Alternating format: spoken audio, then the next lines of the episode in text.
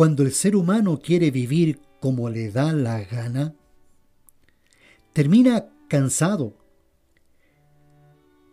derrotado y a veces con muchas heridas. Dios no quiere que por nuestra maldad se sufra. No digo que como cristianos no vayamos a sufrir, sino que la desdicha muchas veces es aumentada cuando le quitamos la vista al camino que se nos ha determinado.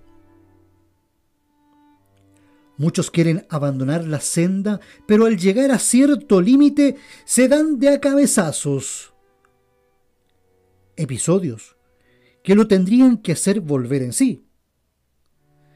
Pero como dice el dicho, que el ser humano es el único que tropieza con la misma piedra dos y hasta tres veces. Es necesario entender que volviendo a Dios, nos vamos a beneficiar nosotros y a otros.